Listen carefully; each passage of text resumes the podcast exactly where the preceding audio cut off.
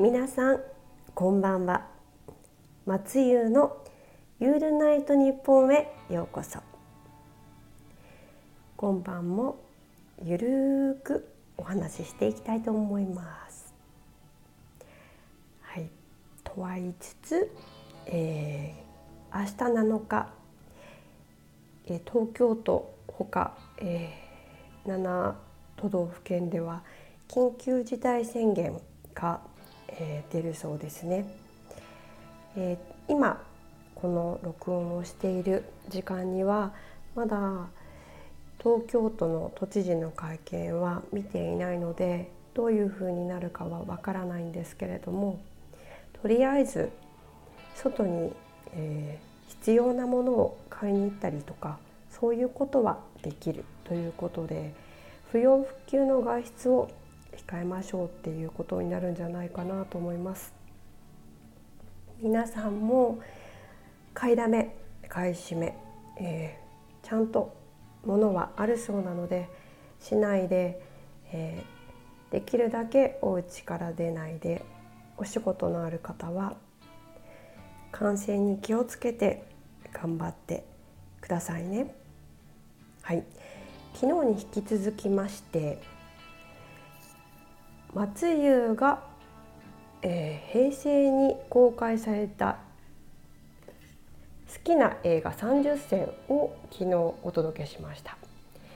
で昨日が前半戦で今日が中半中盤戦になります。で昨日10選って言ってたんですけれど間違えて11個ご紹介しておりました。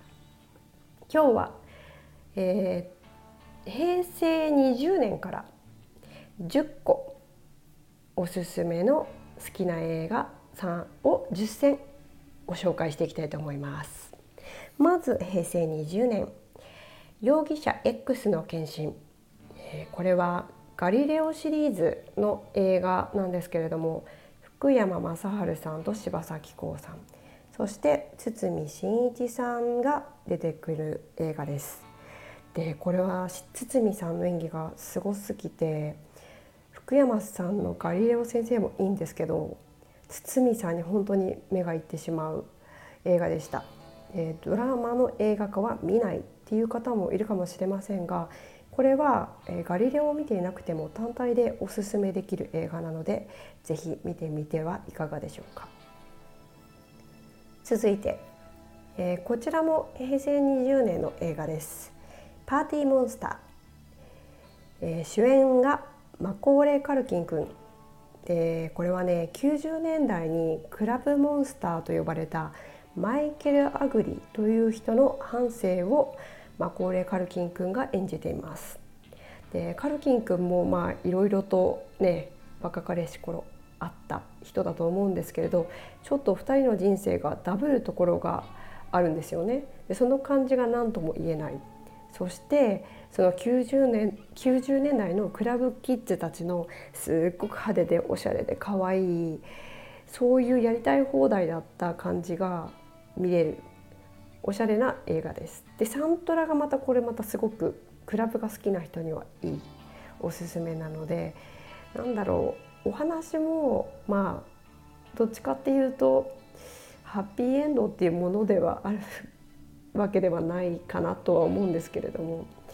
是非見ていただきたく音楽もおすすめです。はい、続いてこちらも平成20年「愛のむき出し」えー、園志音監督。主演が、えーと、トリプル A の、えー、西こと西島君そして満島ひかりさんが、えー、この映画ですごい、えーと女優として脱皮したとご本人も言っているような映画です。で上映時間が3時間57分約4時間です。初めて見た時にこれ私は DVD で見たんですけど2枚だったんですよ。えっと上巻下巻みたいな感じで。で面白いけど壮絶すぎてあっという間に見ちゃいました。で見終わった後もう体の力が全部抜けてでそのシオン監督の映画好きなんですけどバイオレンス要素が結構きついので私実は怖くて見れてないものが多いんですね。でもこれは本当に好きで何度も見ましたこの2人の演技がすごい狂気めいていてさらに安藤サクラさんも出てるんですけれどみんなこの若い時に演技してるのにもうこの頃からこんなに演技がうまいのかっていうぐらいの、えー、映画なので是非時間もたっぷり今ありますしねちょっと狂気めいている話なのでそういうのが大丈夫だよっていう方は是非見ていただきたい作品です。そしてそういうお話から少し変わっていって平成19年「オールウェイズ三丁目の夕日」えー、山崎隆監督、えー、山崎監督は VFX のディレクターとしてもすごく有名でこれ昭和のノスタルジーな感じじゃないですか。でこれが全部えー、VFX でできてるっていうのが普段こういう CG ってなんかもっと未来とかそういうものに使うものなのかなと思ってたんだけれどもあこういうところに今はなきこうノスタルジーがあるものに使ったりもできるんだなっていうことを感じさせてくれた作品だなと思いました。で主演の吉岡秀隆さんもやっぱりあのことドクター琴先生あとは北の国からの淳君まあこういう役をやらせると天下一品だなとで「三丁目の夕日」シリーズは全部好きです。で平成の作品ですが、まあ、内容は古き良き昭和っていう感じですね。はい、ちょっと遡りまして平成16年「エターナルサンシャイン」えー、ミシェル・ゴンドリーの作品。主演がジム・キャリーとケイト・ウィンスレット。ラブロマンスのファンタジーですね。失恋した時に見たくなる。忘れない声がある人におすすめ。でヒロインの髪の毛の色がいろいろな色に彼女が染めるんですよ。結構こう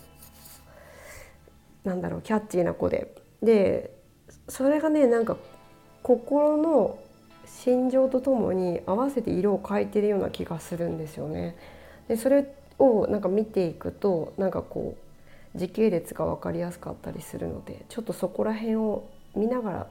チェックしながら読み見ると面白いかもしれないです。はい、続きましてまたちょっと遡ります。平成14年ピンポン、え反文彦監督作品で主演が窪塚洋介さん。青春のスポーツコメディで漫画の実写版ですごい好きって初めて思った作品がこれかなと思います。窪塚さんもでこの当時はローマ字表記で新さんだったんですが今で言うと井浦新さんですね。もうすごい合っていて音楽もいい。で窪塚さんにはもっと今も映画に出てほしいなって思います。ピンポンは見てない方いたらぜひ、えー、素敵なスポーツの青春映画です。続きまして同年でキャッチミー・イフ・ユー・キャン。スティーブン・スピルバーグ監督、えー、主演がレオナルド・ディカプリオ。そしてトム・ハンクス。これはドラマですねジャンルでは。でウル・オブ・ウォール・ストリートっていう映画があってこっちスコセッシの映画ですね。と迷ったんですけどディカプリオとトム・ハンクスの追っかけっこっていうこととあとパンナムっていう航空会社があってそのパパイロットに変装してたりとかなんか制服とか洋服とかもすごい出てくるものが可愛いんですよ。なので結構きなのでこっちにしました。でできるもんなら捕まえてみなみたいなそんな感じの天才詐欺師の実話を元にした話です。ぜひこれはあのそ結構面白く見られるんじゃないかなと思うのでレオナルド・ディカプリオとかトム・ハンクスお好きな方はおすすめです。でまた続いて平成14年「インファナル・アフェア」え香港映画ですね。アンドリュー・ラブ監督で主演がトニー・レオン。よくウォン・カーワイの作品「恋する惑星」とかに出てる、えー、俳優さんなんですけどでもう一人がアンディ・ラウ。ジャンルはアクション。まあ香港マフィアの話なんですけれども日本では西島秀俊さんと香川照之さんがリメイクしてましたね。トニー・レオンの役を西島さんがアンディ・ラウの役を香川照之さんが演じていました。でもこれねトニー・レオンがすごいかっこよくて西島さんも香川さんも2人ともトニー・レオンの役がやりたかったってあのインタビューで言ってました。香港マフィアの話で、えー、結構これはかなり、えー、もうなんだろう話本当はしたいんだけど、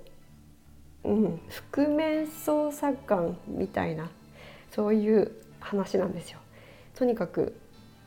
これは私すごく好きなので見ていただきたいなと思います。アクションと、えー、香港マフィア系大丈夫であればぜひ。はい続きまして、えー、9本目平成13年公開「モンスターズインク」これはアニメーションですね、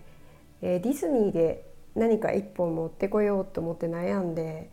ちょっとプリンセスものだと男性が見れないかなとか思ってたんでその中でも好きなのがモンスターズインクだったのでモンスターズインクを選びました。まあ、皆さんモンスターズインクはもうお好きだと思いますし見てらっしゃると思いますがあちょっと久々にという感じで見てみるのはいかがでしょうか？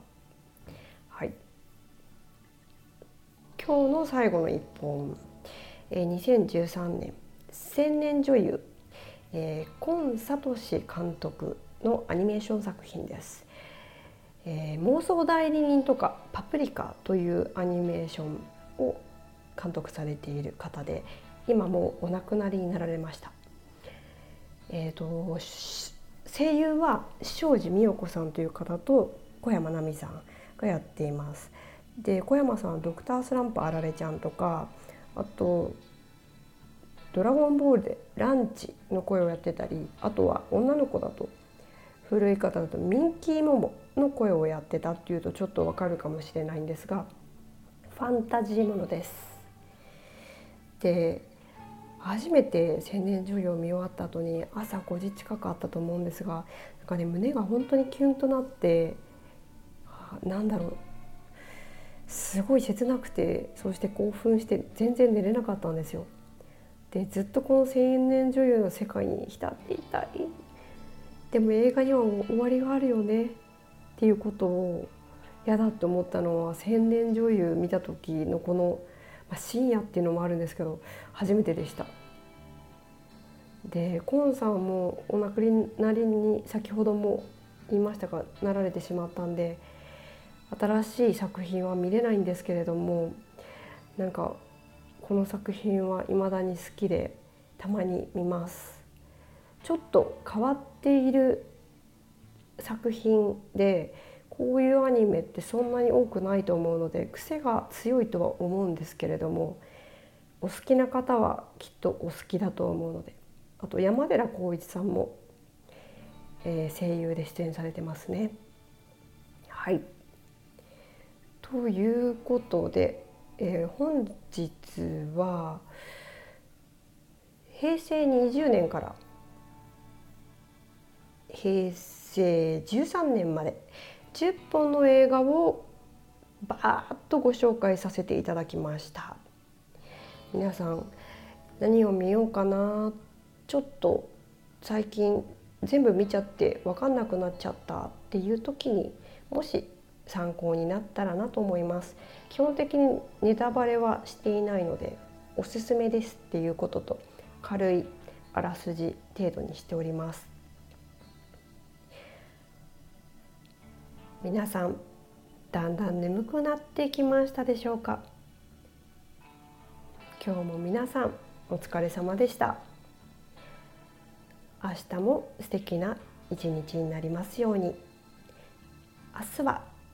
残り後編。9本の映画をご紹介させていただきたいと思います。皆さんおやすみなさい。お相手は松湯でした。